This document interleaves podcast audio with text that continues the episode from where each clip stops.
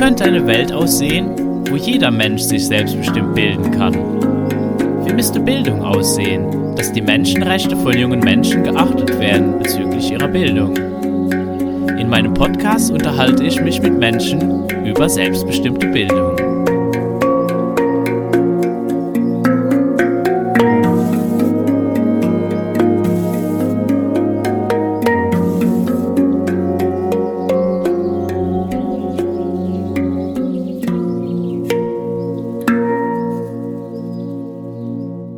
Zeile quasi hat mich wirklich sauer aufgestoßen. Der Rest vom Text geht eigentlich echt gut, ne? Aber dieser erste Untertitel heißt, eine fränkische Familie unterrichtete ihr Kind zu Hause nach dem Freilernerkonzept. Und dann frage ich ja. mich, was habe ich dem eigentlich zwei Stunden lang erzählt? Wusstest du nicht, dass äh, Unschooling, Freilernen und so weiter, das hat sehr viel mit Unterricht zu tun. Nee. Nee, hat's nicht.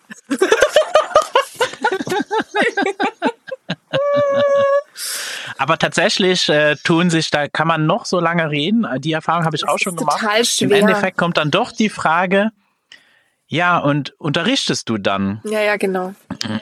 Und es ist halt total schwierig, weil die Menschen, die das noch nie gehört haben und für die Schule das Allernormalste ist, äh, die können das halt überhaupt gar nicht begreifen, dass das funktionieren kann. Und dementsprechend ist es so weit ab von ihrem Weltbild, dass sie natürlich irgendwie versuchen, das Griff begreifbar zu machen und dann tun sie sich natürlich schwer und vermischen solche Sachen, ohne dass sie es wissen, dass sie es vermischen und ja. Aber er hat im Grunde nach, er hat das ganze Ding gut abgeschlossen, weil er ähm, tatsächlich zum Schluss hin dann den, den Bogen gespannt hat und ein Zitat von mir äh, reingesetzt hat. Das heißt, ich habe weder etwas gegen das Schulsystem noch die Schulpflicht. Ähm, sie, sie befürwortet, dass der Staat dazu verpflichtet sei, Bildungseinrichtungen zu, zur Verfügung zu stellen. Wogegen ich wirklich bin, ist Zwang. So, und damit hat er natürlich den, äh, den Bogen gespannt und dann habe ich auch, äh, schreibt er hier, wir haben nie gesagt, du darfst nicht zur Schule gehen. Es war uns immer wichtig, die Option offen zu halten. Immer. So, und das finde ich gut, dass er das zum Schluss einfach wenigstens dann das noch begriffen hat, ja, dass, dass ich hier kein Gegner bin und irgendwas, sondern dass es hier einfach um die Selbstbestimmung geht. Damit hat er das ganzen Artikel ganz gut rund gemacht am Schluss. Von daher ist vielleicht tatsächlich, und dann sind wir schon voll im Thema, eine Schulpflicht gar nicht so fragwürdig. Genau. So. Und das genau. könnte ja. ja jetzt direkt unser Einstieg sein, oder? Ja, auf jeden Fall musste ich nämlich jetzt gerade dran denken, so, weil eben mit dem Unterrichten, dass ähm, zum Beispiel in Frankreich eine Obligation d'instruction oder dass man auch ähm, äh, von äh, anstelle Homeschooling eigentlich Instruction en Famille, was eigentlich mhm. Unterricht in der Familie oder ja. Ja, ja. Ähm, wo das dann wieder drin ist. Also dass, dass dieses, äh, diese Vorstellung überhaupt, dass Lernen eigentlich nicht gebunden ist an Unterricht oder eben äh, Bildung, nicht an Unterricht gebunden ist, ne, das geht ja dann noch mal einen Schritt weiter. Also Bildung ist nicht gleich Schule, Bildung ja. ist auch nicht gleich Unterricht. mhm. Ne, ich muss nicht unterrichtet werden, um irgendetwas zu lernen. Und das ist auch spannend. Ja, genau. ne? da, darüber reden wir dann viel weniger, weil wir uns ablenken lassen von, naja, ah Schulpflicht und Schulanwesenheitspflicht oder Zwang und so weiter. Und so wie du dann gesagt hast, die Schulpflicht so zu verstehen, dass der Staat verpflichtet ist, so Bildungseinrichtungen zur Verfügung zu stellen, naja, das ist ja eigentlich jetzt in erster Linie gar keine schlechte Sache. Ja, richtig. Habe ich überhaupt nichts dagegen. Im Gegenteil, das, das befürworte ich auch, weil damit hat, äh, damit wird dem Menschenrecht auf Bildung ähm, Sorge getragen, sodass jeder Mensch wirklich Zugang dazu hat. Genau, es ist halt ein Teil des Puzzles. Ja, und was unser Schulsystem macht, ist ja so ein kategorischer Ausschluss einer bestimmten oder, oder einer großen Menschengruppe eigentlich, weil wir machen den Zugang zur Schulbildung nur den Menschen möglich, die zwischen sechs und maximal 18 Jahren alt sind. Und damit verwehren wir allen anderen, die vielleicht da auch Interesse hätten, daran teilzuhaben. Und wir verwehren, dass das Ganze ähm, wirklich das reale Leben abbildet, im Sinne von, Mensch, es könnte sich doch jeder damit einbringen und ähm, könnte die Altersstrukturen aufbrechen und dann wären wir ganz woanders. Also dann würde man wirklich miteinander voneinander lernen. Weil wenn ich hier lese, ja, genau. ähm, in dem im Lehrplan Plus von Bayern, ja, also die äh, bayerischen Leitlinien für Bildung und Erziehung von Kindern, dann steht hier, äh, gelingende Bild Bildungsprozesse hängen maßgeblich von der Qualität der Beziehungs- und Bindungserfahrungen ab. So. Und dann ist auch klar hier von zentraler Bedeutung sind die Erfahrungen, die das Kind in den ersten Lebensjahren in der Familie macht. Also die Familie ist ein Kernpunkt für Bildung. Und hier steht weiter, nachhaltige Bildung. Ah nee, hier vorher noch. Ah, das ist auch interessant. Bildung vollzieht sich als individueller und sozialer Prozess. Kinder gestalten ihren Bildungsprozess aktiv mit. Aktiv. Das heißt, sie können das selbst mitbestimmen. Aber wo denn, wenn sie gezwungen werden? Ja, ne, es ist interessant, wie eigentlich dann auch das, was eben so geschrieben wird äh, und was ja auch übernommen wird aus der Theorie und aus der Forschung, äh, so sich noch nicht widerspiegelt halt im Praktischen, weil irgendwie die Erfahrung genau. wahrscheinlich also würde ich mal ansagen, würde ich mal meinen, die Erfahrung einfach fehlt, wie das dann auch aussehen kann. Ne, wenn jeder nur erlebt hat. Ja. ja, ja, leider, leider fehlt, weil sie uns abtrainiert wurde über hunderte Jahre. Ja, klar. Und, und ich weiß nicht, ob das eben bewusst abtrainiert ist oder so, das ist auch gar nicht so wichtig, sondern es ist einfach nur etwas, das ist halt passiert. Das genau. ist passiert durch eine Vorstellung, dass ähm, Bildung irgendwas eben mit Unterrichten, mit äh, Schulbesuch, dass das eigentlich sozusagen gleichzusetzen ist. Und dann kommt aber jetzt hier die, die Forschung und das wird dann eben in diese Texte damit aufgenommen, die dann eigentlich aber sagt, ja, aber das ist ja schon eine, äh, man bildet sich eigentlich überall und das, das gestaltet man mit und das hat viel mit Autonomie und Selbstbestimmung auch zu tun. Ja, und die Vorstellung, dass dass, ähm, dass äh, junge Menschen das nicht mitgestalten können, kommt daher, dass wir ihnen sämtliche ähm, Autonomie absprechen und dass wir sogar noch viel weiter gehen. Wir, wir gehen davon aus, dass die Kinder eigentlich nur Schlechtes vorhaben. Also wir gehen davon aus, dass wir hier kleine Tyrannen haben, die ja nichts lernen wollen würden wenn man sie doch so einfach das alles machen lassen würde. Und diese Vorstellung, die ist viele hundert Jahre alt und wurde geprägt durch, Achtung, ich suche das gerade, und zwar, ich habe das neulich erst gelesen, woher das kommt. So, hier, 1748. Es ist ganz natürlich, dass die Seele ihren Willen haben will, und wenn man nicht in den ersten zwei Jahren die Sache richtig gemacht hat, so kommt man hernach schwerlich zum Ziel.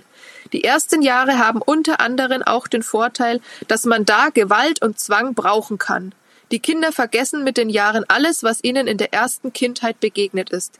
Kann man da den Kindern den Willen benehmen, so erinnern sie sich hernach niemals mehr, dass sie einen Willen gehabt haben und die Schärfe, die man wird brauchen müssen, hat auch eben deswegen keine schlimmen Folgen. ja, was für eine Vorstellung.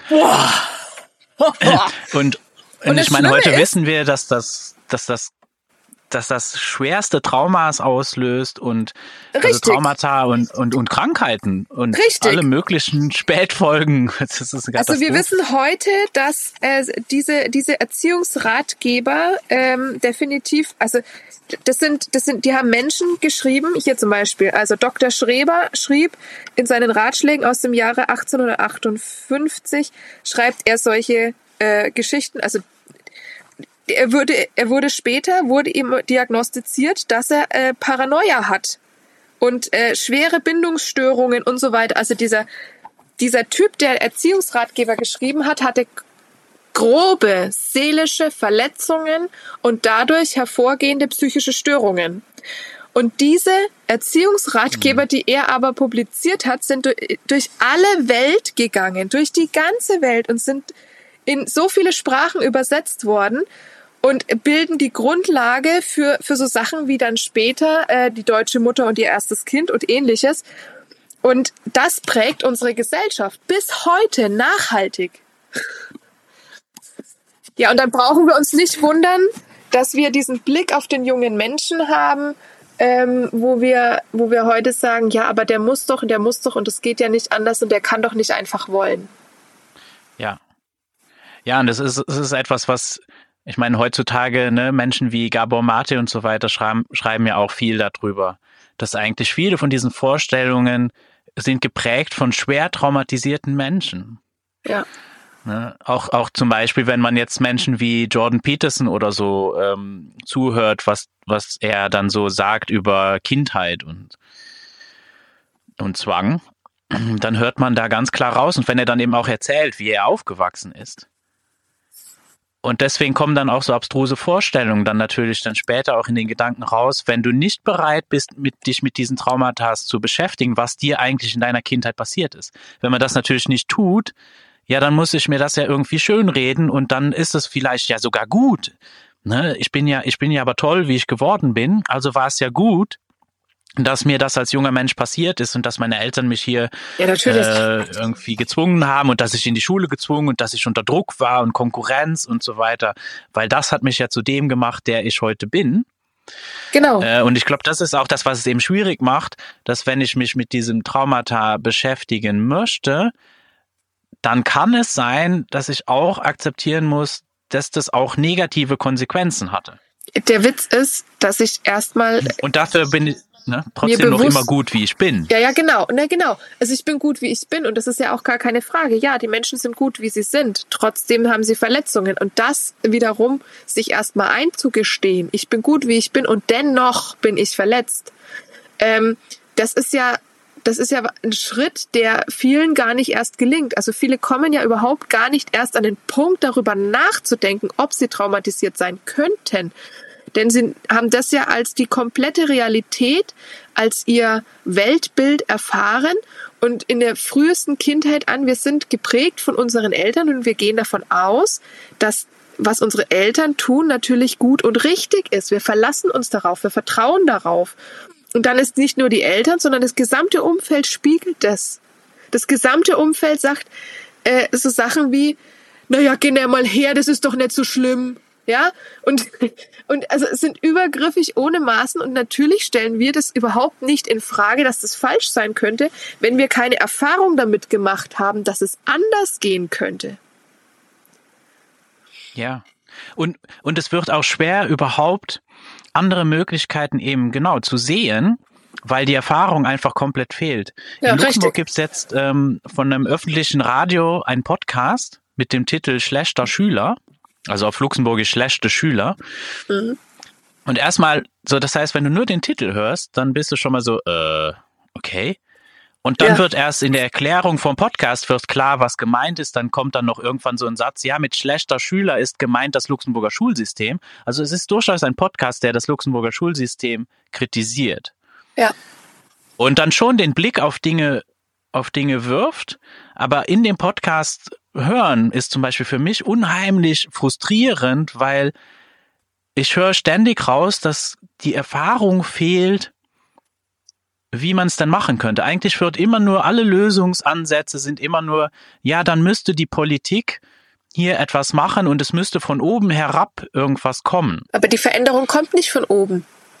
Die Veränderung muss aus der Mitte der Gesellschaft kommen. Und eben, das geht gar nicht, genau, das, aber es ist die Erfahrung eben, dass ich ja erfahren habe, ne, durch diese Schulerfahrung, dass immer von oben wird über mich bestimmt, also entwickle ich auch nachher eine Vorstellung, ja, genau. oh, da geht, äh, da läuft irgendwas schief, also muss doch der Chef, der, der bestimmt, jetzt äh, machen, dass das nicht mehr schief läuft.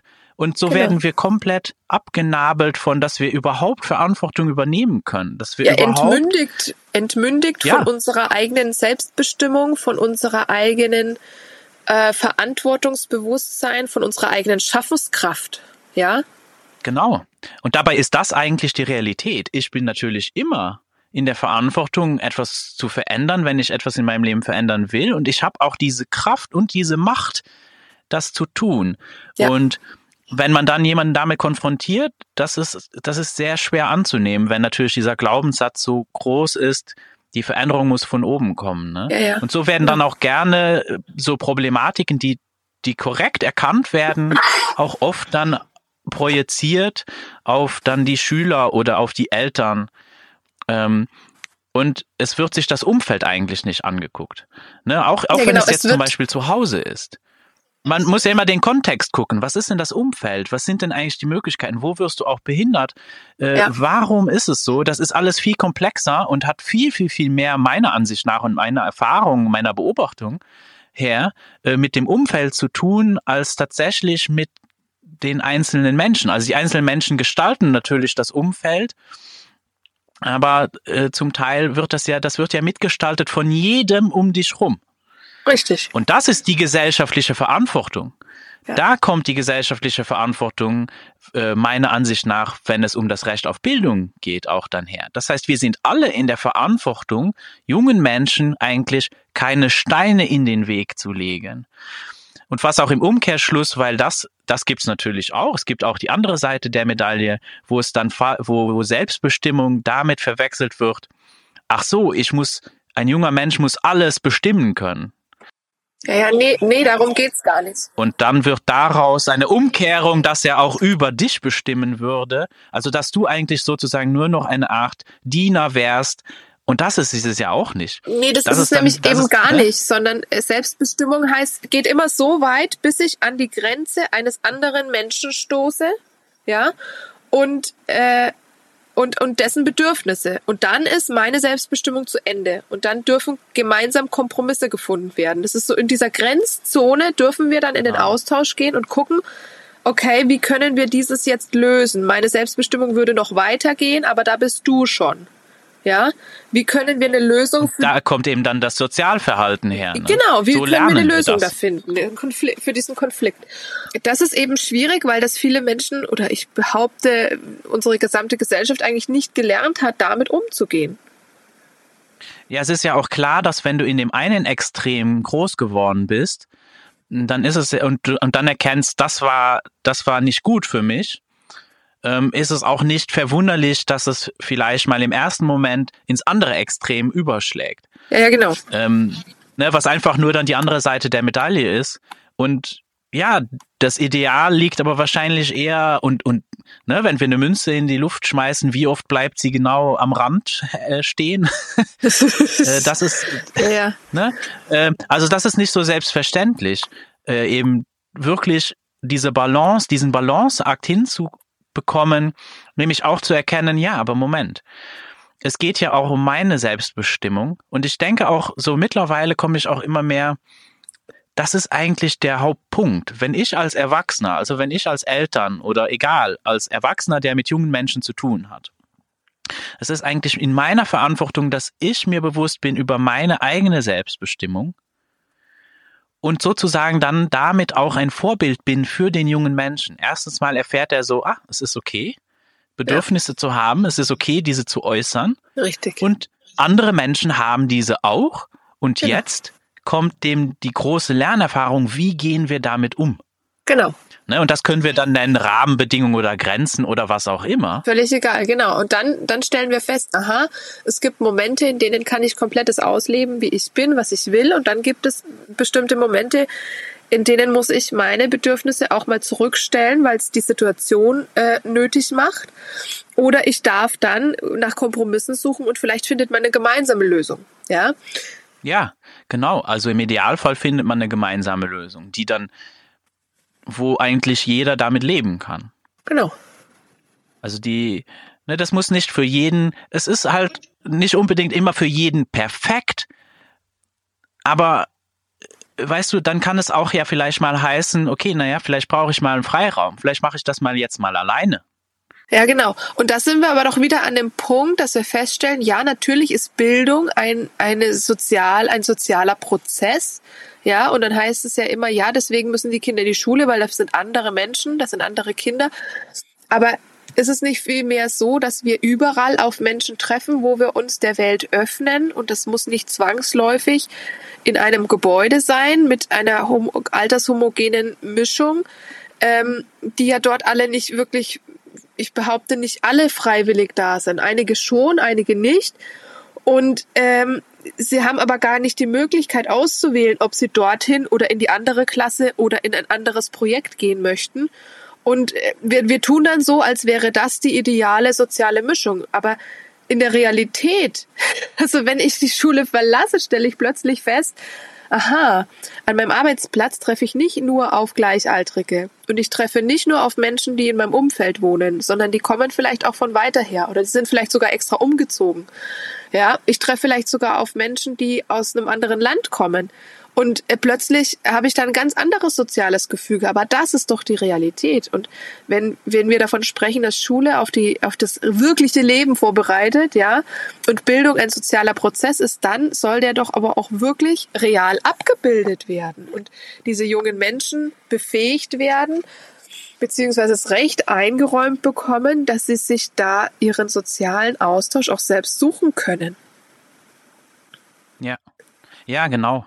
Und ich meine, eine, eine von zum Beispiel den großen Herausforderungen, die uns eben als Gesellschaft begegnet, ist natürlich das, was man äh, mittlerweile dann als Adultismus zum Beispiel bezeichnet oder Altersdiskriminierung.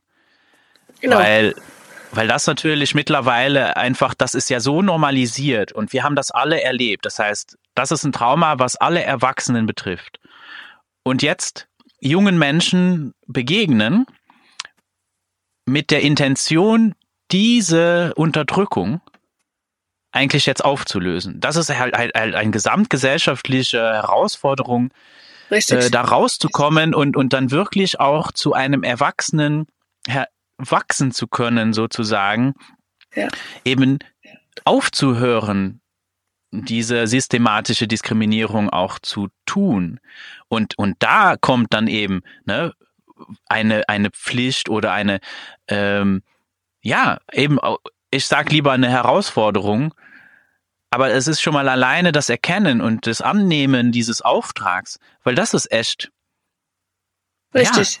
Ja, nicht, nicht, das ist, das wird nicht leicht sein und das wird auch eine Zeit lang dauern und dann dürfen wir auch geduldig mit uns sein, aber mindestens schon mal das Bewusstsein und dann auch wirklich ins Handeln kommen und einfach zu erkennen, oh, hier ist wieder etwas, wo ich nur aufgrund des Alters einem Menschen gewisse Rechte abspreche. Ja. Und das ist nicht fair. Das ist nicht in Ordnung. Das ist, das ist äh, genauso wenig in Ordnung, weil du eine andere Hautfarbe hast, wie weil du ein anderes Alter hast. Ja, ja, und das betrifft genau. auch, auch ältere Menschen zum Beispiel, die auch oft ausgeschlossen werden Richtig. aus dem alltäglichen Leben und dann irgendwo weggesperrt werden. Äh, ich meine, ne, das ist genau das Gleiche, Aber richtig. Eben, und in erster Linie ist es meiner Ansicht nach am stärksten, wenn es wirklich um junge Menschen geht, weil das ist einfach, ja klar, das sind ja, das sind ja nur Kinder. Ja, genau. Die haben ja noch nichts zu sagen und ähm, deren Bedürfnisse sind auch nicht so wichtig. Genau, und, äh, ne, und dann wird argumentiert, weil da eine gewisse Unreife noch da ist und so weiter. Und dann äh, sprechen wir aber gleichzeitig, sprechen wir über Inklusion und äh, das, das widerspricht sich in so vielen Punkten, dass es schlecht werden könnte, wenn man darüber nachdenkt. Ja.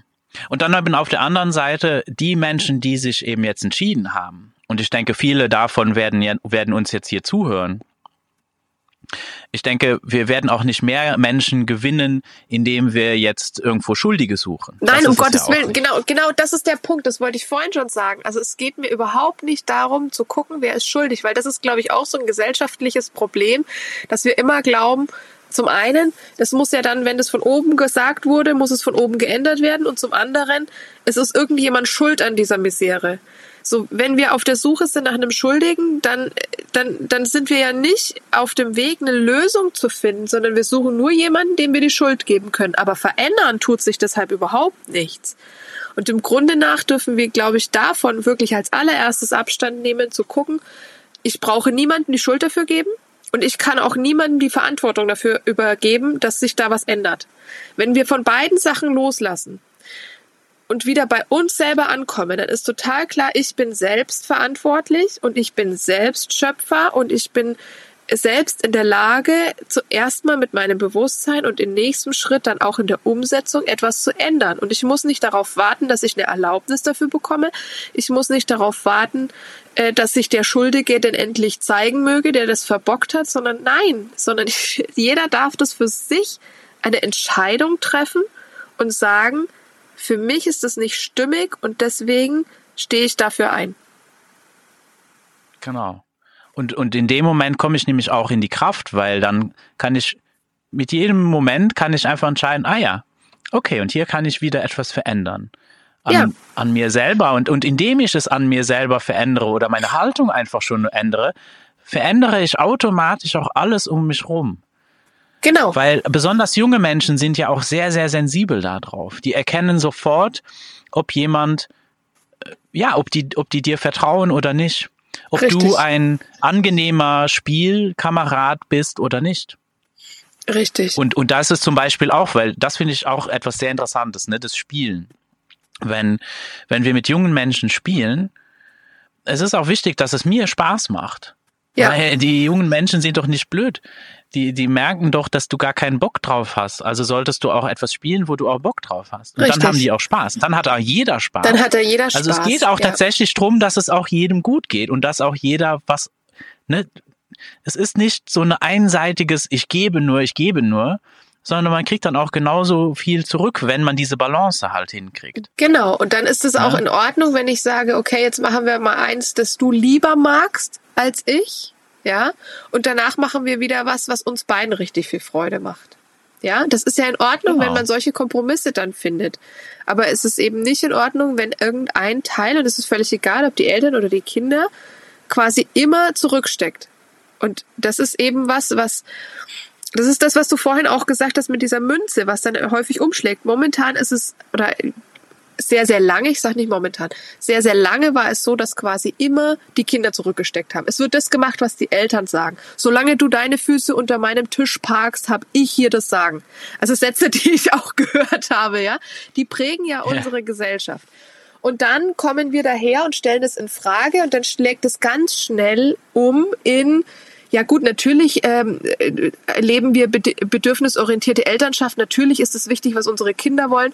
Und plötzlich passiert es, dass die Eltern in eine Situation rutschen, die sie vielleicht gar nicht bewusst so sehen, aber plötzlich eben zu dem, wie du vorhin auch gesagt hast, zu dieser Dienerposition werden und auf einmal nur noch die Bedürfnisse ihrer Kinder erfüllen. Und damit ist auch niemandem geholfen und niemandem Sorge getragen, weil das ist die, die, das andere Extrem. Da was lernen, ja. was lernen äh, junge Menschen davon? Ja, also dass ich mich jemand anderem aufopfere, um dann gut zu sein. Aber das ist ja genauso Quatsch sondern die Balance liegt genau dazwischen. Die Balance liegt genau dazwischen, zu sagen, es ist in Ordnung, dass ich mal dem jungen Menschen entgegenkomme und es ist in Ordnung, dass der junge Mensch mir als ältere Menschen entgegenkommt. Und dass wir alle Bedürfnisse auf den Tisch packen und alles beleuchten. Und dann können wir ein ausgewogenes Verhältnis äh, schaffen, wo wir uns gegenseitig respektieren, wo wir uns gegenseitig achtsam begegnen können und wo jedem Gehör verschafft wird. Ja. Und klar ist es so, dass ein junger Mensch natürlich gewisse Erfahrungen eben nicht hat. Das ist ja, das ist ja das Ding. Wir haben eben dann mehr Erfahrungen. Wir haben natürlich aber auch viel schlechte Erfahrungen, die wir, die natürlich dann sehr präsent sind. Ich glaube, das ist auch einfach so ein Überlebensding in unserem Kopf. So, oh, das darf ich nicht wieder erleben, weil ich will mich ja nicht wieder verletzen. Ja, natürlich, absolut. Also, ne, das kommt natürlich dazu. Das heißt, vielleicht sind wir dann in manchen Dingen dann auch übervorsichtig oder schon genau. also die haben Erfahrung uns schon irgendwas ausgemalt und, und, ja, und können genau. gar Erfahrung nicht mehr zulassen, nochmal eine Erfahrung zu machen, die vielleicht anders ist. Ja. Ähm, und das haben junge Menschen, sind natürlich da sehr frei. Aber gleichzeitig ist es auch so, dass es einfach gewisse Dinge gibt, ne, Emotionen zum Beispiel einfach irgendwie managen und so, da brauchen die uns eben noch. Also es gibt ja auch viele, besonders ganz, ganz junge Menschen, sind natürlich in vielerlei Hinsicht auch von uns abhängig. Aber diese Abhängigkeit sollten wir auch nicht ausnutzen. Also, dass das wir uns als Erwachsene Kunst. dessen bewusst sind, eben dieses, diese Verantwortung anzunehmen, okay, hier ist ein Mensch, der ist von mir abhängig. Ja. Und ich denke, instinktiv spüren wir das doch ganz klar. Eigentlich, wenn wir auf uns hören und mal diese ganzen Elternratgeber und auch mal aufhören, hier Lisa und Max zuzuhören und uns irgendwas auszudenken, sondern wir spüren das eigentlich instinktiv. Ja, doch in, irgendwo in uns drin. Und dann machen wir, denke ich, auch schon ganz vieles auch richtig.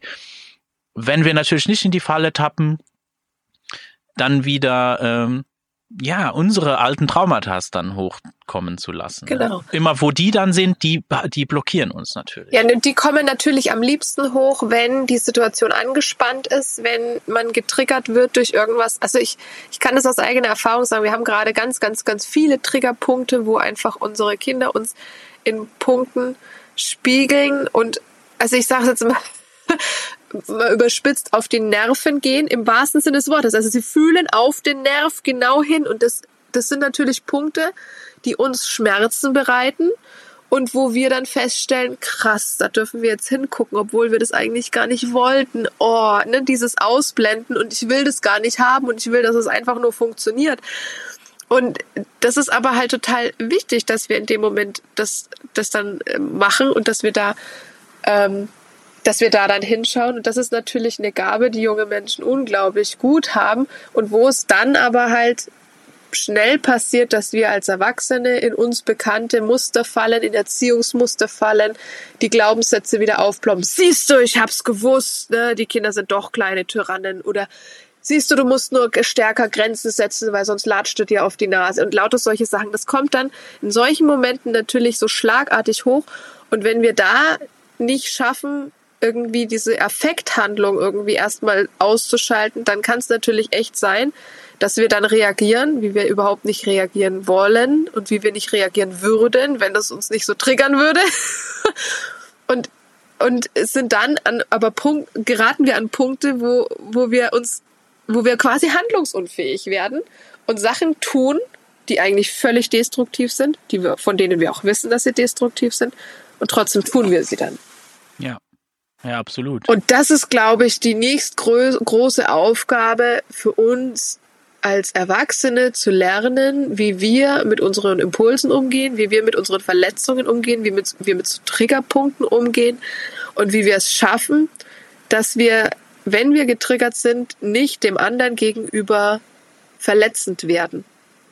Ja, sondern trotzdem an dem Punkt bleiben, wo wir sagen, okay, ja, das nervt dich gerade, ja, du hast mich jetzt gerade, weiß ich nicht was genannt, ja, aber äh, ich werde jetzt nicht unfair, sondern ich nehme es einfach so hin und wir gucken, wie finden wir eine Lösung.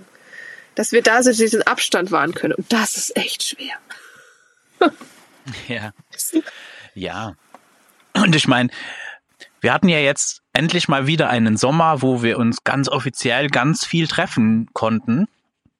Und ähm, wir durften ja auch ein bisschen, wir haben ja auch ein bisschen Zeit zusammen verbracht auf, auf einem Treffen. Ja. Und ähm, ja, vielleicht lass uns doch mal ein bisschen so drüber sprechen von, ne, es ist ja, naja, wie lange ist das jetzt her, dass wir das letzte Mal jetzt einen Podcast gemacht haben? Ist das jetzt schon ein Jahr her? Oder? Über ein Jahr schon. Weiß ich jetzt war, nicht. Ja, ja ich glaube, es ist schon über ein Jahr her, genau. Ja, ja. Das ist schon ja, richtig. Das ist schon anderthalb Jahre her oder so. Mhm. Ähm, Vielleicht mal so ein bisschen aus deiner Perspektive, was du so beobachtest, was hat sich denn mittlerweile so auch verändert oder was, ja, was gibt's eigentlich Neues? So in, in der Bewegung, weil ich habe schon das Gefühl, dass sich manche Dinge verändern und es, es entsteht auch gerade auch viel Neues. Es entsteht viel Neues, ja, und ich merke, dass die Eltern, die sich wirklich intensiv mit diesem Thema selbstbestimmte Bildung auseinandersetzen, gute Erfahrungen machen. Viele hatten äh, anstrengende Gespräche, vor denen sie am liebsten die Augen zugemacht hätten. Und äh, wann immer wir sie aber ermuntert haben, diese zu tun, hat sich herausgestellt, es war Gold wert, diese Gespräche zu führen. Wir haben aber auch gemerkt, es steht und fällt mit der eigenen Haltung. Also es ist immer wieder an dem Punkt, es muss mein eigenes Bewusstsein, äh, das habe ich selbst in der Hand, wie ich etwas sehe und wie ich damit umgehe. Und die Eltern, die teilweise aufgrund der Lockdown- und Distanzunterricht-Geschichten zu Hause waren, da sind beinahe lückenschließend alle wieder zurück in die Schule gegangen, weil es da eben nicht um Selbstbestimmung ging und um die Rechte junger Menschen, sondern vielmehr um eine Systemkritik.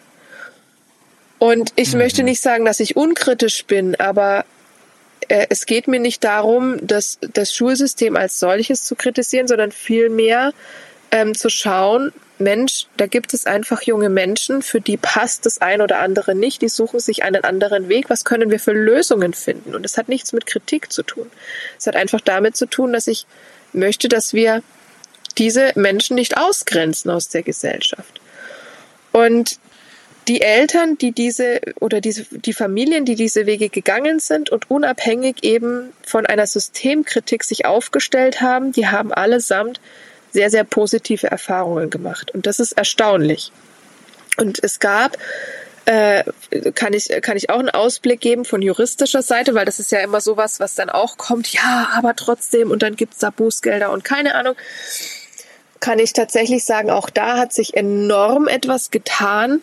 Es gab in diesem Jahr erstmalig zwei Freisprüche vor einem Verwaltungsgericht betreffend die Schulpflicht. Ähm, das ist ein absolutes Novum. Ähm, denn vorher gab es im besten Fall eine Einstellung des Verfahrens, ja, wenn ein Richter festgestellt hat, okay, ja, Sohn oder Tochter gehen nicht zur Schule, naja, gut, ähm, sie können nicht zwingen, ja, sie haben alles dafür getan, naja gut, ich stelle das Verfahren ein. Das ist für die einzelne Familie ist das toll, aber für die Allgemeinheit bringt das überhaupt nichts, denn es untermauert ja einfach nur weiterhin, die Schulpflicht ist richtig so, wie sie ist. Und auch der Schulzwang mhm. ist richtig, wie er ist. Dass es dieses Jahr zwei mutige Richter gab, die anerkannt haben, Moment mal, es kann nicht sein, dass ein junger Mensch angehalten wird, notfalls mit Zwang, also sprich übersetzt mit Gewalt, einen Ort zu besuchen, den er für sich entschieden hat, dass es nicht gut ist, und dass die Eltern dazu angehalten werden, notfalls ihr Kind zu zwingen, kann nicht richtig sein. Und das ist erstmalig dieses Jahr in zwei Fällen entschieden worden. Diese Familien haben äh, den Freispruch bekommen. Und das ist ein riesengroßer Meilenstein in Richtung nicht Abschaffung der Schulpflicht, da will ich auch gar nicht hin, sondern in Richtung, es kommt in das Bewusstsein der Gesellschaft, dass Zwang nicht die Lösung sein kann, zum einen, und dass es offenbar junge Menschen gibt, die einen anderen Bildungsweg einschlagen und dass es nicht ähm, dass sowas keine Straftat darstellt und nicht mal eine Ordnungswidrigkeit. Also dass es nicht falsch ist, wenn die nach einem anderen Bildungsweg streben. Und das macht unglaublich Mut, das macht Hoffnung, weil da sehen wir, aha, es tut sich etwas. Ja. Und viele Eltern fragen mich natürlich immer, wann glaubst du denn, dass die Schulpflicht abgeschafft wird? Und ich sage immer, das ist völlig unrelevant. Das ist für mich völlig unrelevant. Ähm, wir hatten vor einiger Zeit ein, ein Interview mit einem Reporter einer lokalen Zeitung und er fragte mich, ähm, jetzt sag mir doch mal, was lehnst du denn aber dann genau ab? Ist es die Schulpflicht an sich oder ist es das Schulsystem so, wie es ist? Und dann sagte ich ihm weder noch und habe ihn sichtlich in Erstaunen gestürzt.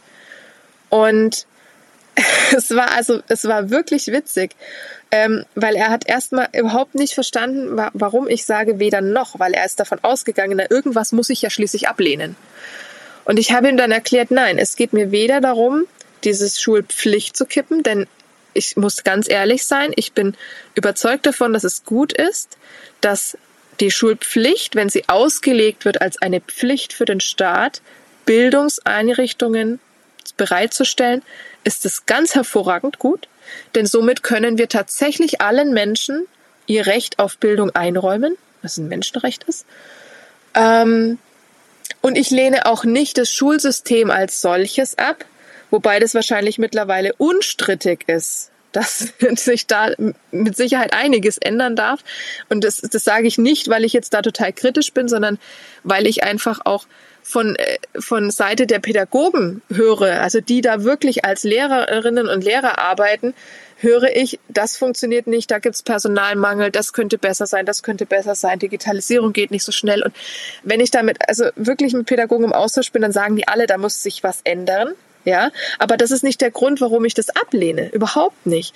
Denn ich glaube, dass viele junge Menschen in den Schulen auch gut aufgehoben sind und ähm, da auch wirklich von profitieren können. Was ich wirklich ablehne, ist der Zwang.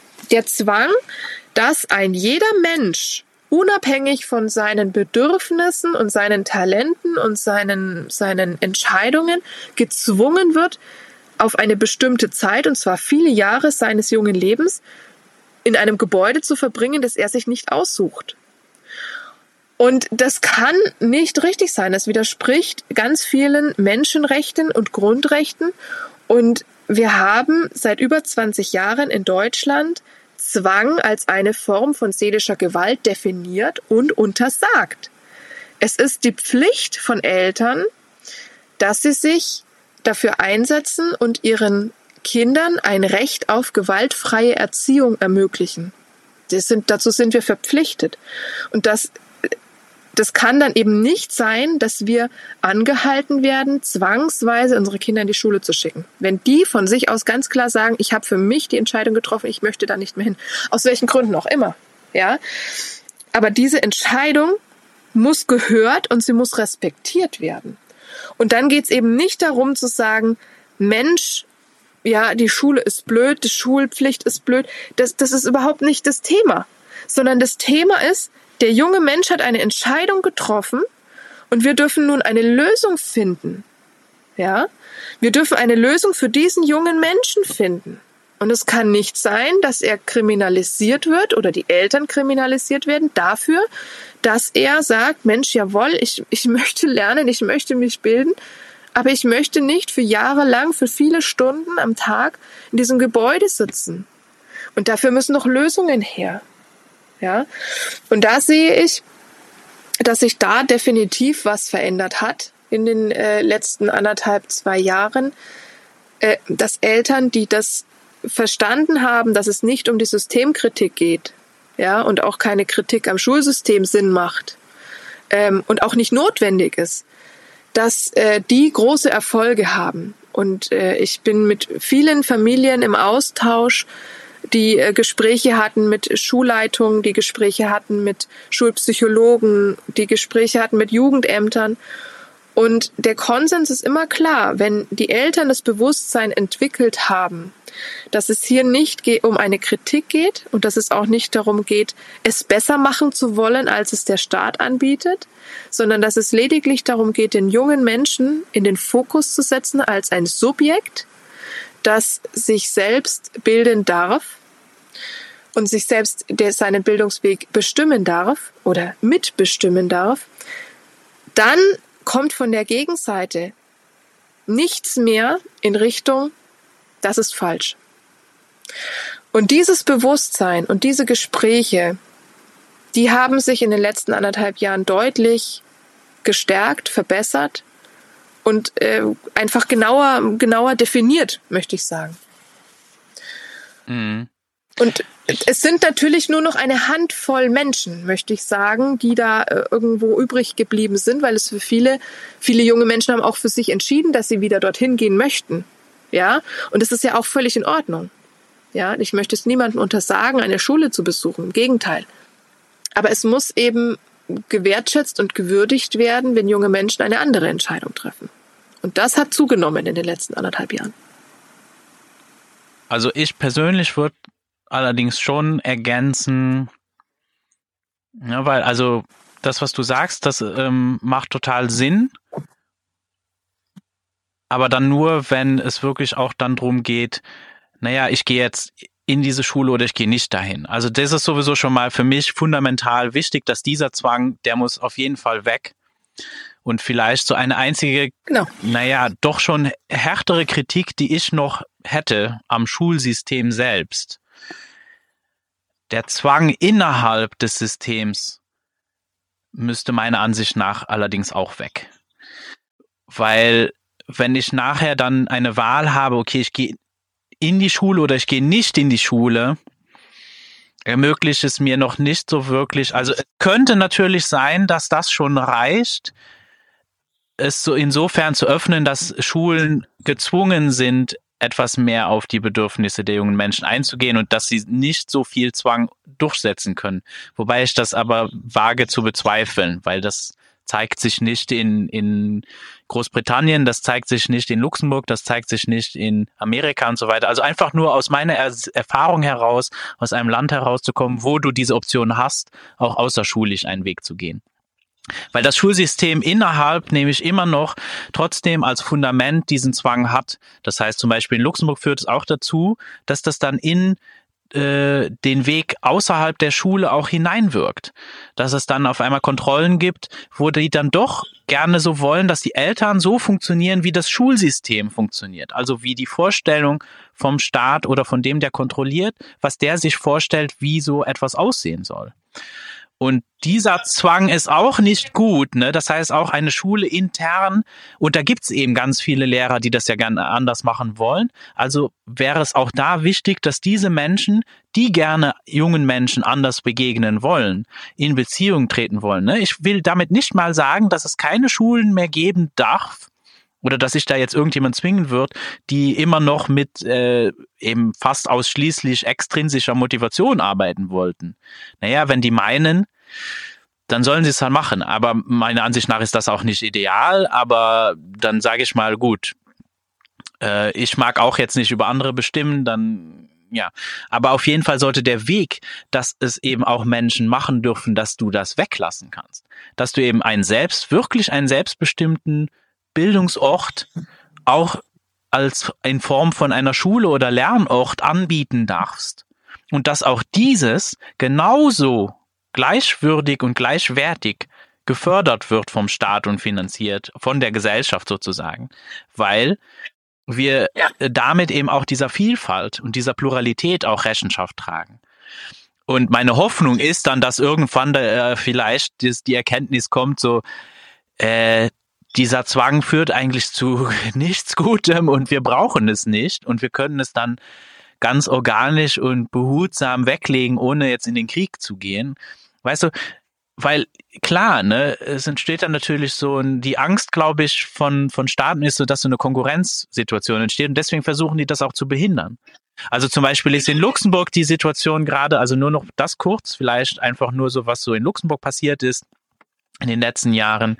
Ähm, dass das einen Rückschritt gibt in den Kontrollen. Also, dass die jetzt anfangen, zum Beispiel eben in der Oberstufe zu verlangen, aber nee, nur noch Online-Schule ist okay und du musst dich aber an den Lehrplan halten. Und wenn du das jetzt nicht machst, dann werden die Menschen bedroht und äh, es ist sogar zu einer Gerichtsverhandlung gekommen, wo dann ein junger Mensch ins Heim gekommen ist, um ihn zu zwingen, in eine Schule zu gehen. Ähm, sowas darf nicht passieren. Also es muss schon, meiner Ansicht nach, da braucht es durchaus eine Klarstellung und auch ein, eine klare Formulierung in einem Gesetz, dass so etwas nicht okay ist. Also, dass es nicht okay ist, dass die Eltern die Kinder zwingen, nicht zur Schule zu gehen, aber genauso, dass auch der Staat, weißt du, dass einfach niemand, niemand keine Erwachsenen dürfen irgendwen zwingen, äh, genau. Ne? Und damit eben diese Wahl dann tatsächlich auch eine Wahl wird, braucht es natürlich auch Optionen. Es braucht dann auch Vielfalt. Es braucht Pluralität. Damit das, was genau. die Bedürfnisse, die es gibt, auch tatsächlich abgedeckt werden. Weil ich finde schon, äh, ich bin da immer noch, ich sehe das noch immer ähnlich, wie Heather McTaggart es so schön ausgedrückt hat, dass das jetzige Schulsystem vielleicht so für 15 Prozent tatsächlich ideal ist und super passend. Deswegen darf das ja auch dann bleiben. Aber es sollte dann auch die Realität widerspiegeln von den Bedürfnissen, die Menschen tatsächlich haben. Und insofern, das ist vielleicht so die, naja, ich weiß nicht, ist das eine Kritik am Schulsystem? Ja, schon irgendwie. Und aber ich sage dann nicht, dass es jetzt ähm, es ist nicht ein Aufruf, oh, äh, Politiker, ihr müsst das jetzt für mich machen. Es ist für mich eine Gegebenheit, dass das einfach passieren muss. Aber ich schreie nicht, dass die das jetzt für mich machen müssen, sondern es ist einfach nur, wenn wir tatsächlich auf die Realität achten und wirklich da ins Bewusstsein kommen, dann ist das etwas, was zwangsläufig daraus heraus resultieren muss. Irgendwie. Ja, genau. Genau, also ich gebe dir vollkommen recht. Ähm, dieser Zwang darf definitiv von niemandem äh, vollzogen werden. Und da sind wir genau an dem Punkt. Ähm, deswegen habe ich mich beispielsweise in dem Artikel in, in der Zeitung, ich musste den gerade nochmal vorlesen, ähm, ein bisschen echauffiert darüber, dass äh, da drin steht, eine fränkische Familie unterrichtet ihr Kind zu Hause nach dem Freilerner-Konzept. Denn es hat nichts mit Unterrichten zu tun.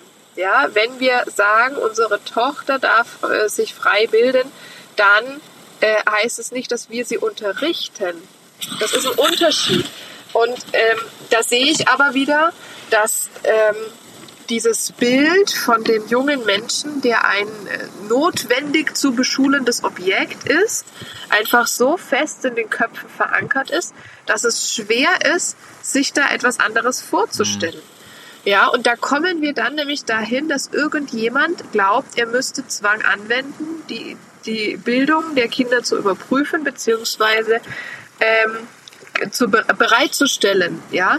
Und das ist weder der Staat noch die Eltern sind in dieser Zwangshaltung, ja, oder sollten in dieser Zwangshaltung sein. Und niemand darf einen Menschen dazu zwingen, etwas zu tun. Niemand darf das. Ja, denn es ist immer Gewalt. es ist ja, ja, es ist, es ist verletzend, es ist übergriffig.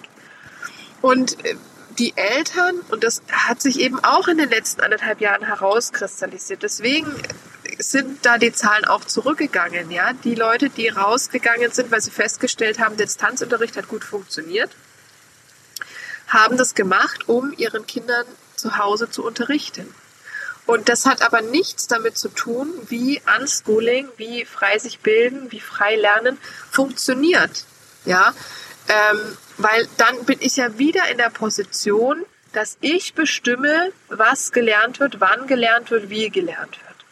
Und ähm, wenn ich das sage und das vom Staat fordere, ich möchte jetzt, dass Homeschooling erlaubt wird, dann bin ich genau wieder an dem Punkt, dass ich glaube, ich könnte es besser als der Staat. Ich kann mein Kind besser erziehen und ich kann, weiß besser, was es lernen muss. Und das ist doch irre. Ich weiß es nicht, was unsere Kinder brauchen werden in ihrem Leben. Ja.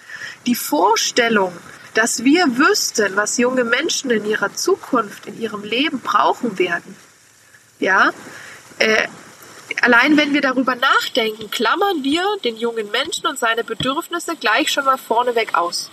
Weil nur, nur ein junger Mensch selber, nur ein, jeder Mensch selber kann für sich entscheiden, was sich für ihn richtig anfühlt, was er, was er, wie, wie er sich entfalten möchte und so weiter. Wir können nur einen Rahmen dafür bieten, wir können begleiten, aber wir können nicht vorgeben, was richtig oder falsch für ein Leben ist weil wir wissen es nicht. Wir wissen nicht, was in zwei Jahren ist, in fünf Jahren, in zehn Jahren. Wir wissen es nicht. Ja? Und das ist eine verrückte Vorstellung, dass irgendjemand glauben könnte, er weiß, was gut ist, was das Beste ist. Ja, das wird ja auch mal so schön gesagt, das ist nur zu deinem Besten. Das wissen wir nicht. Und infolgedessen, dass wir das nicht wissen, dürfen wir das auch nicht erzwingen. Das darf niemand erzwingen. Hm. Ja? Ähm, was ich zusätzlich noch lustig finde, ist eben nach dem Freilerner-Konzept, als gäbe es ein Freilerner-Konzept. ähm, ich meine, du, du, du, wei ja du weißt ja, dass ich mich sowieso ja, an dem Begriff Freilernen auch äh, gerne aufhänge, wo ich einfach sage, so, das gibt sowieso nicht. Also das ist sowieso etwas, was einfach nicht. Ja. Ähm, aber, aber es ist natürlich, es ist klar, ne, für einen Menschen, der das ist ja das Gleiche, einfach jemandem zu erklären, naja, selbstbestimmte Bildung ist keine pädagogische Methode. Das fällt einfach ganz vielen Menschen ja. schwer, die aus dieser Perspektive heraus jetzt versuchen, das irgendwie zu denken. So ist es eben natürlich auch klar, ah ja, aber das heißt, das muss irgendein Konzept sein, das muss irgendeine Methodik sein. Und vielleicht nur zusätzlich, einfach nur, dass jetzt vielleicht da nicht ein Missverständnis äh, entsteht, äh, möchte ich nur noch mal darauf hinweisen, es spricht natürlich nichts gegen Unterricht. Also das ist nicht das Ding. Aber, aber die, die Vorstellung, dass das irgendwie zu einem Konzept oder dass wir als Eltern unterrichten müssten oder so, das ist natürlich völlig abstrus. Aber wenn jetzt ein junger Mensch selbstbestimmt entscheidet, ah, da ist ein Unterrichtsangebot, ja, ich möchte gerne, ähm, keine Ahnung, äh, Matheunterricht haben, ist das vollkommen in Ordnung. Ein, ein, Un ja, ein Unterricht im Sinne von ich möchte Wissen erlangen oder Können erlangen und lasse mir das zeigen. Genau, als Angebot. Dann ja. ja ein, ein Unterricht im Sinne von, ich, ich zerlege das Wort jetzt mal, ich unterrichte dich. Also ich richte, ja, ich, ich, ich richte genau dich in die Richtung aus. ähm, äh, ist natürlich eine abstruse Vorstellung, weil dann sind wir wieder an der Übergriffigkeit. Ja. Deswegen, also ich hänge mich an dem Wort Unterricht tatsächlich auf, so wie du dich am Freilernen aufhängst. Natürlich, und ich kann das auch total, ich kann das auch total verstehen, weil das eben ähm, auch so belastet ist. Das ist eben auch so wie das Wort Schule ist genau. einfach so belastet. Es und ähm, belastet, ähm, genau. Und wir können natürlich in einem schönen Kontext verwenden. Ich, ich bin auch immer, ich, ich gerate ja auch mit Bertrand Stern immer wieder in diesen Zwist, warum ich Freilernen benutze und er es trotzdem kategorisch ablehnt, genauso wie du das ja auch sagst. Und trotzdem ist es für mich ein Brückenbau zu sagen, frei lernen steht für diese Form von Unschooling, diese, diese, diese Haltung einem jungen Menschen gegenüber. Es ist für mich eine Haltung und es ist für mich einfach ein Überbegriff für jegliche Form von selbstbestimmter Bildung. Und wenn wir gucken, wie in der, in der Neurowissenschaft Lernen definiert ist, dann geht es da um Erfahrungen machen, es geht um Spielen, um Erkenntnisse sammeln und so weiter. Ähm, wir haben nur ein gesellschaftliches Problem mit dem Wort Lernen, weil es hier einfach, seit es eine Schulpflicht gibt, damit besetzt ist, dass Lernen an einem Tisch mit einem Buch und einem Stift in der Hand funktionieren muss. Aber Lernen ist ja so viel Es gibt mehr. ja auch das eben äh, freie Bildung oder so. Ich benutze einfach diese ja. Begriffe einfach nicht so gerne, weil die weil es einfach keine klare Definition dafür gibt. Und dann wird so viel darunter verstanden und, aber es ist auch so, es ist natürlich auch so mit selbstbestimmter Bildung. Also sehr oft begegnen mir Menschen, die über selbstbestimmte Bildung sprechen, aber noch nie von Peter Gray ge gehört haben. Und dann merke ich natürlich, aha, okay, okay, dann wir müssen mal klären, was meinst du denn damit oder was beschreibst du denn damit? Es ist ja auch im Endeffekt immer nur ein Begriff und wir müssen dann doch herausfinden, wo sind wir denn jetzt genau persönlich und was meine, meine ich eigentlich jetzt damit? Also, dass wir uns auch jetzt nicht darum streiten müssen oder so, das finde ich jetzt auch nicht, nicht nötig. Also, darum nee, geht's genau, mir gar nicht. Also, äh, nein, nein, nein, es geht nicht ums Recht haben, sondern es geht darum, einen Austausch zu finden, um äh, die Begrifflichkeiten von verschiedenen Aspekten zu beleuchten und um sicher zu sein, dass wir über das Gleiche genau. sprechen. Ja, wenn ich sage lernen, dann verstehst du, was ich mit lernen meine und gehst nicht davon aus, lernen ist am Schreibtisch sitzen, sondern dass wir das einfach greifbar machen, dass wir sagen, okay, jawohl, ähm, wir müssen ja jetzt da uns nicht drüber streiten, ob das Wort richtig oder falsch ist und ob wir es verwenden wollen oder nicht, sondern einfach nur, wie definieren wir das für uns damit wir auf einer Grundlage sprechen. Und ich denke, da wird einfach deutlich, wie ja wichtig es einfach ist, wirklich Gespräche zu führen und Erfahrungen, gemeinsam Erfahrungen zu sammeln und dann herauszufinden, weil, ja. weißt du, ich bin jetzt zum Beispiel jetzt hier in Spanien und jetzt kam ein junger Mensch zu mir, hat gesehen, dass ich Schlagzeug spielen kann und hat mich gefragt, hey, kannst du mir eine Unterrichtsstunde geben? Weil das eben sein Verständnis ja. ist und ähm, ich kann dann auch darauf hinweisen, zum Beispiel, ja, gerne, ich kann dir, ich kann dich da begleiten, weil ich für mich eben auch, ich kann auch darauf hinweisen, dass ich nicht mehr unterrichten möchte, sondern ich begleite dich lieber. Ähm, aber für ihn ist das, das ist eigentlich mal für ihn erstmal egal. Weil die, die.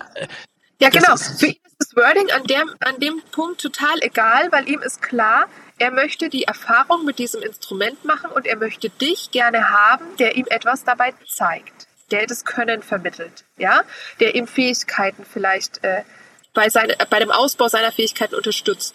Und das betitelt er mit dem Wort Unterricht. So. Und für dich bedeutet Unterricht die Begleitung. Voll okay, ja, weil ihr kommt ja auf ein und dasselbe raus. Das ist ja genau. wichtig, ja, dass einfach dieser. Und dann ist es total okay. Und wo ich zum Beispiel total auch, auch eben ganz klar bin, wenn es um das Zuhause geht, also Bildung zu Hause, ist für mich ganz ja. klar aus meiner Erfahrung und auch was ich sonst, was ich jetzt wirklich über Jahre lang beobachten konnte, für mich ist es klar, Eltern sollten auf keinen Fall unterrichten. Also, das ist Richtig. keine gute Idee. Das heißt aber jetzt nicht, dass man darf nicht ausprobieren darf und seine eigenen Erfahrungen machen darf. Aber das wäre keine Empfehlung, die ich aussprechen ja, genau. würde.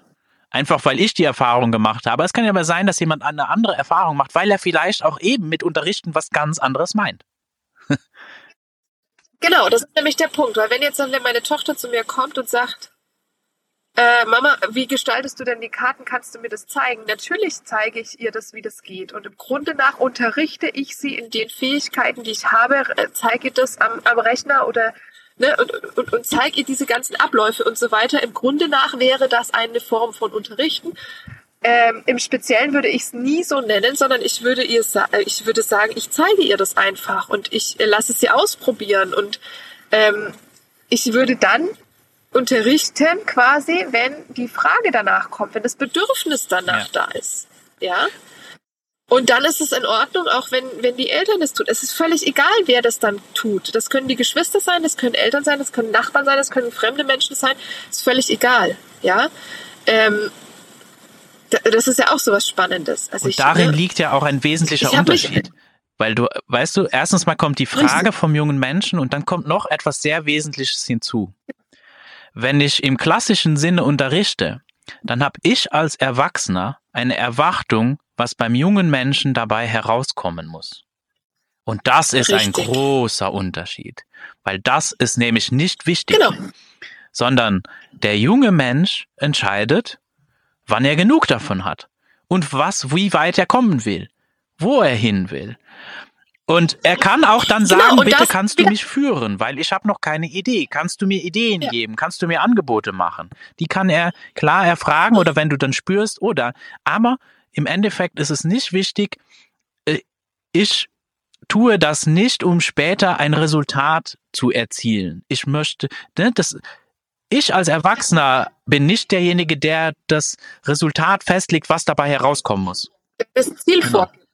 Ja, genau. Und das ist ja genau der Punkt, was ich meinte. Wir können nicht wissen, was das Beste für einen jungen Menschen ist, sondern das kann nur der junge Mensch für sich selbst definieren. Sobald ich sage, ich weiß, was du tun können musst, damit es zu deinem Besten ist, gebe ich ein Ziel vor. Ein Ziel, das vielleicht überhaupt nicht mit dem Ziel des jungen Menschen übereinstimmt. Das er aber noch gar nicht weiß, weil er sagt, ich möchte die Erfahrung erstmal selber machen. Wir sagen, ja, es wäre doch gut, wenn äh, die Kinder einen Schulabschluss machen, damit sie gute Berufschancen haben. Ähm, wer sagt denn, dass der junge Mensch einen Abschluss machen möchte und wer sagt, dass er dadurch bessere Chancen hat?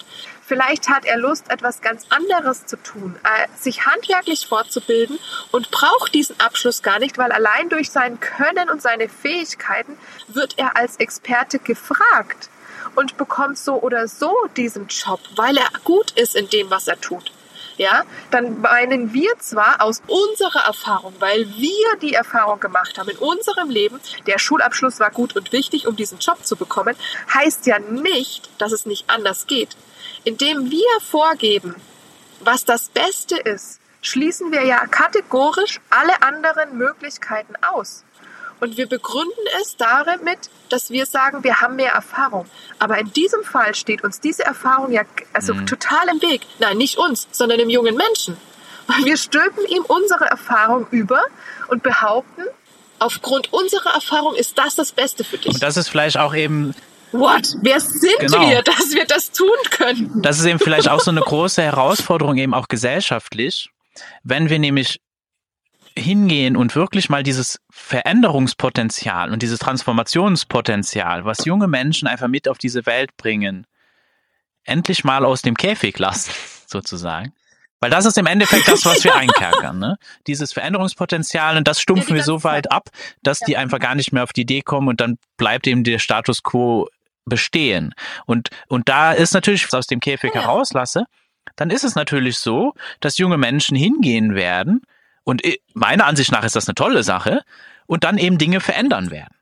Und es ist eben auch sein kann, dass sich Dinge, die wir jetzt für normal halten, verändern können. Dass vielleicht junge Menschen auf Ideen kommen, so, hm, aber ich kann meine Arbeit ganz anders gestalten.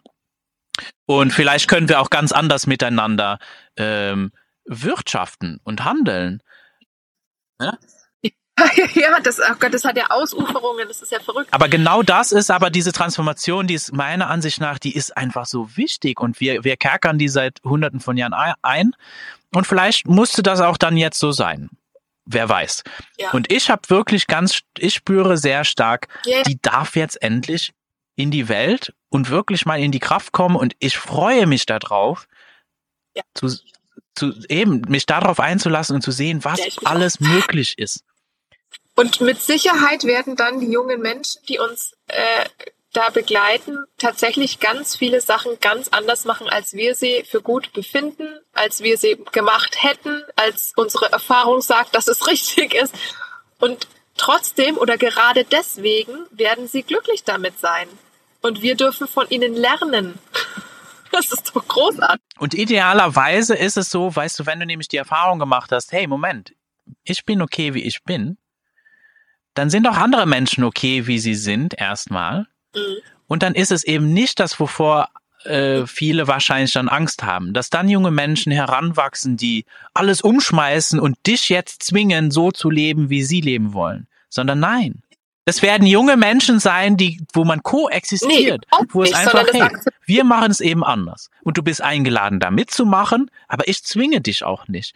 Und damit, denke ich, kriegen wir auch, weißt du, weil das ist auch so, was meiner Meinung nach auch die Kraft ist, die es wirklich braucht, um große Themen, die uns ja auch beschäftigen, wo auch mit viel Angst belegt sind, wie Klimawandel und all dieses Zeug, ähm, wie wir diese Dinge auch tatsächlich Ja. nachhaltig verändern können, neue Wege gehen können, damit wir die Probleme, die wir gerade verursachen, gar nicht erst verursachen. Ohne dass wir jetzt alle Menschen für schuldig erklären müssen, äh, dass wir den hier äh, zwingen müssen, das jetzt anders zu machen, dass jetzt jeder muss jetzt sich jetzt vegan ernähren, weil äh, irgendjemand hat entschieden, dass das viel besser ist. Nein, dass einfach mal in erster Linie es eine Übergang einen Übergang geben darf, in dem wir uns eben gerade nicht verkloppen müssen, in dem wir nicht in den Krieg ziehen müssen, weil wir ständig Recht haben wollen und gegen irgendwas sind und deswegen jetzt das alte System umstürzen müssen und so weiter. Nein. Dann darf das System, äh, ne, wie zum Beispiel meiner Ansicht nach, das, das Schulsystem ist längst tot. Das hat längst, das ist nur noch, dass wir halten das nur noch so am Leben, weißt du, das hängt noch an irgendeinem so Apparat und wir beatmen das die ganze Zeit. Aber das heißt, längst hat das längst, das hat längst ausgedient, weil es tut überhaupt, es, Ja, ja, genau. es dient uns gar nicht mehr. Tut nicht, äh, ne, es tut nicht mehr das, was es tun soll. Richtig, genau. Und das, Naja, oder es hat vielleicht getan, was es tun soll, nur ist es nicht mehr das, was wir jetzt brauchen. Und dann darf es einfach auch äh, nee, genau, gehen, weil es soll ja für Menschen da sein. Also anscheinend ist es ja da für die jungen Menschen. Na, dann übergeben wir es doch den jungen Menschen und äh, lassen es doch das machen, was die brauchen. ja, und vergeben, äh, übergeben es vor allem an die, an die jetzt veränderten Bedürfnisse dieser gewandelten Gesellschaft. Wir leben einfach nicht mehr wie vor 100 Jahren. Ja? Und es braucht diese Flexibilität, weil wenn wir zu starr werden, das ist eben so wie, ne? Wir, wir leben ganz anders als unsere Eltern und unsere Großeltern und unsere Urgroßeltern. Es wäre doch verrückt zu glauben, dass ein Bildungssystem, das damals entwickelt wurde, Genau. heute noch den Menschen gerecht werden kann. Das, das kann gar nicht. Also es kann gar nicht, ja. Das ist wie, Und deswegen liegen auch für mich keine Antworten in der Vergangenheit. Die Antworten, die wissen, die kennen wir noch gar nicht. nein, und das, die, die ganz so anders liegen. Nee, die liegen hier und jetzt und die, Die sind angelegt, genau, die sind jetzt angelegt und dürfen einfach wachsen. Ja, genau. Weil das ist ja, wie wenn ich sagen würde, mein Gott, ähm, ich, ich fahre immer noch meine Postkutsche, weil das ist gut so und das hat sich für mich als äh, stimmig erwiesen und damit komme ich ja gut voran und versuche dann auf die Autobahn zu gehen damit. Das funktioniert nicht. Also ich werde damit nicht, Nee, das ist keine gute Idee. könnten wir mal versuchen, es wäre bestimmt witzig, aber im Prinzip ist es genau das. Ja, ich sage nicht, dass das Schulsystem verkehrt ist. Ja, die Postkutsche ist nämlich auch nicht verkehrt, aber die Bedürfnisse haben sich gewandelt. Unser Leben hat sich gewandelt und zwar bei allen Menschen, nicht nur jetzt bei uns in der Familie oder in unserem Umfeld, sondern für alle Menschen hat sich das Leben ver verändert. Ja, das, da kann keiner davon die Augen zumachen. Wer sagt, es stimmt nicht, der hat nicht vor die Tür geguckt. Ja, ich kann meine Augen nicht davor verschließen, dass es Straßen gibt, wo Autos fahren, dass es Autobahnen gibt, dass es Handys gibt, dass es das Internet gibt. Das ist einfach da. Und deswegen können wir nicht so tun, als wäre es nicht so und als hätten sich die Bedürfnisse nicht verändert und unser Lebensstil und auch Standard Ja. nicht verändert. Es hat sich geändert. Und deswegen darf auch sich so ein System verändern beziehungsweise auch neu erschaffen. Also die Postkutsche hat sich nicht verändert in dem Sinne, wir spannen einfach mehr Pferde an und wir machen die windschnittiger, damit sie schneller fährt, sondern sie Ja, wurde ersetzt. Das klingt jetzt radikal, aber ähm, Bertrand, ich habe neulich erst einen Vortrag von Bertrand wieder gehört und da sagte er, es nützt überhaupt nichts, dieses System zu verändern, denn es kann nicht mehr geändert werden. Es kann nur noch weg.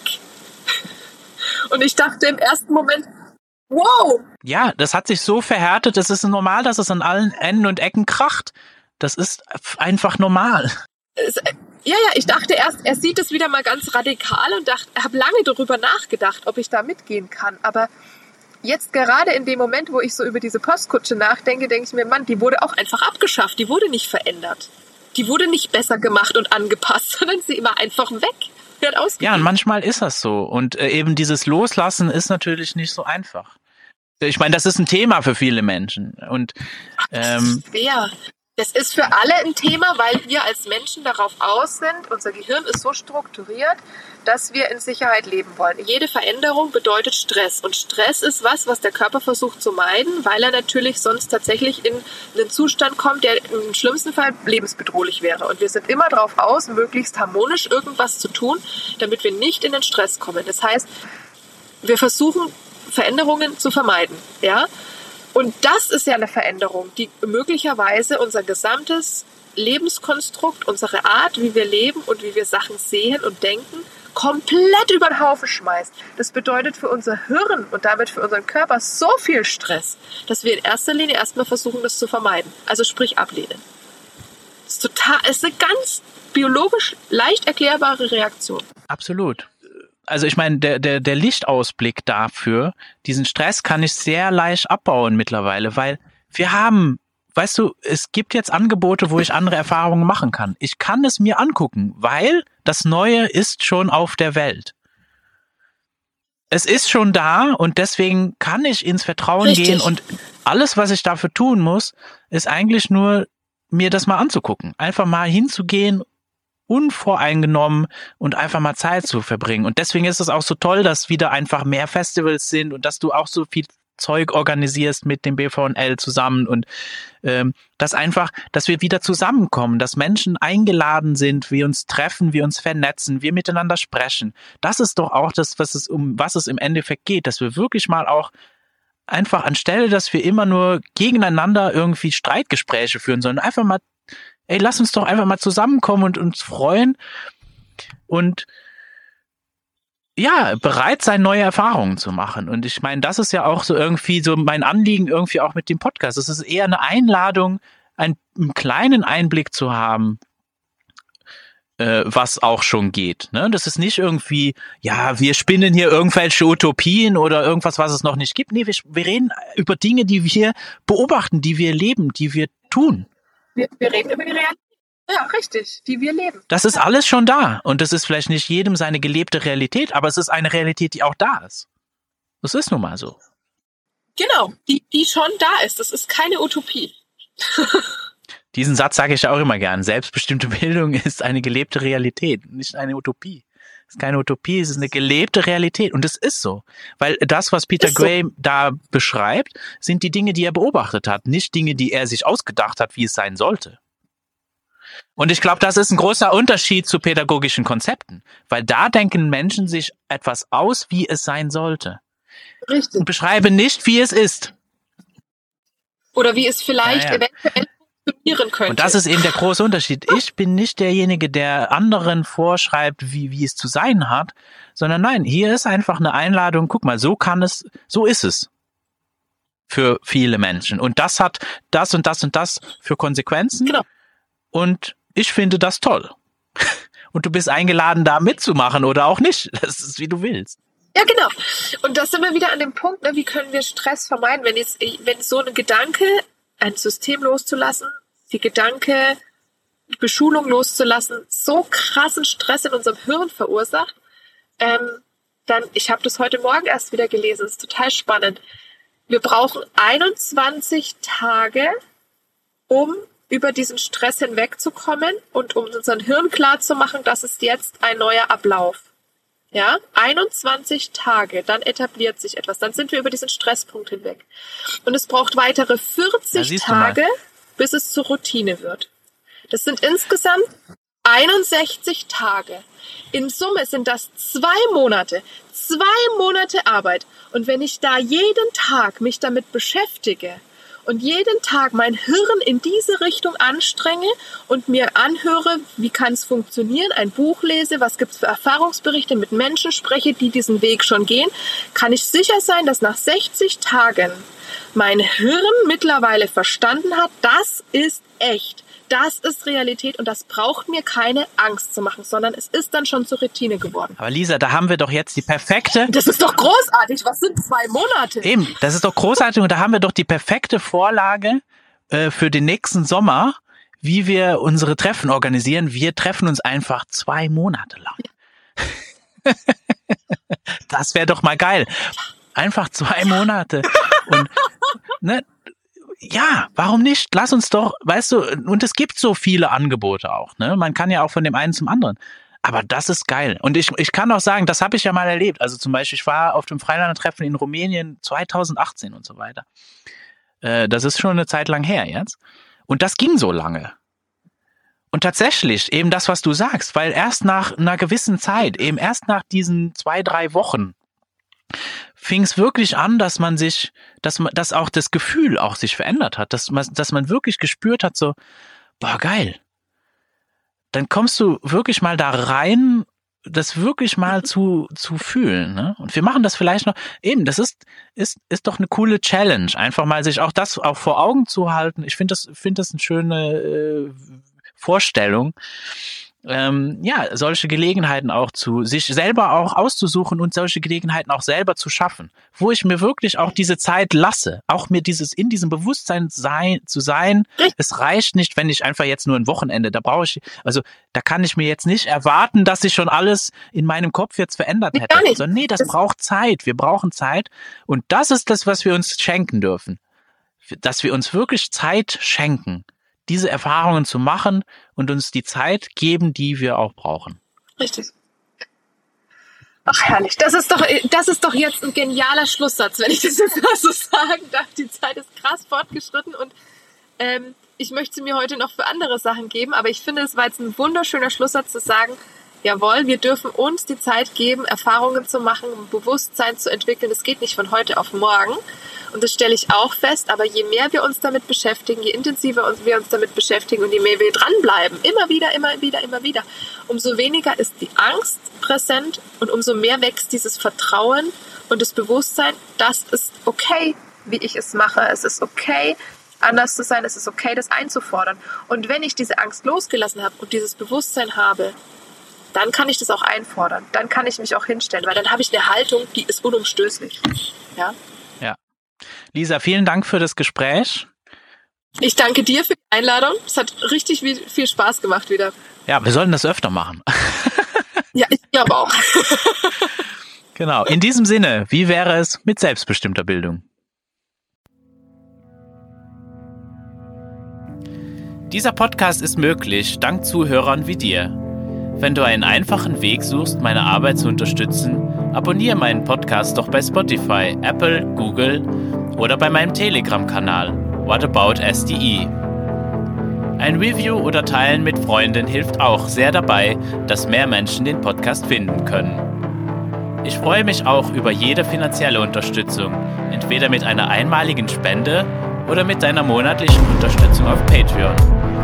Mit dieser unterstützt du nicht nur meine Arbeit mit dem Podcast, sondern auch alle anderen Projekte in Bezug auf selbstbestimmte Bildung, wo ich mich engagiere.